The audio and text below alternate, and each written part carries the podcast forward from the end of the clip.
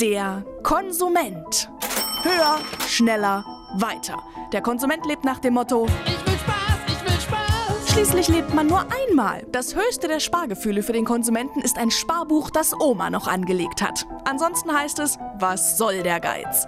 Anfang des Monats darf die Geldkarte erstmal ordentlich glühen. Schließlich muss man sich dafür belohnen, dass man einen ganzen Monat lang gearbeitet hat.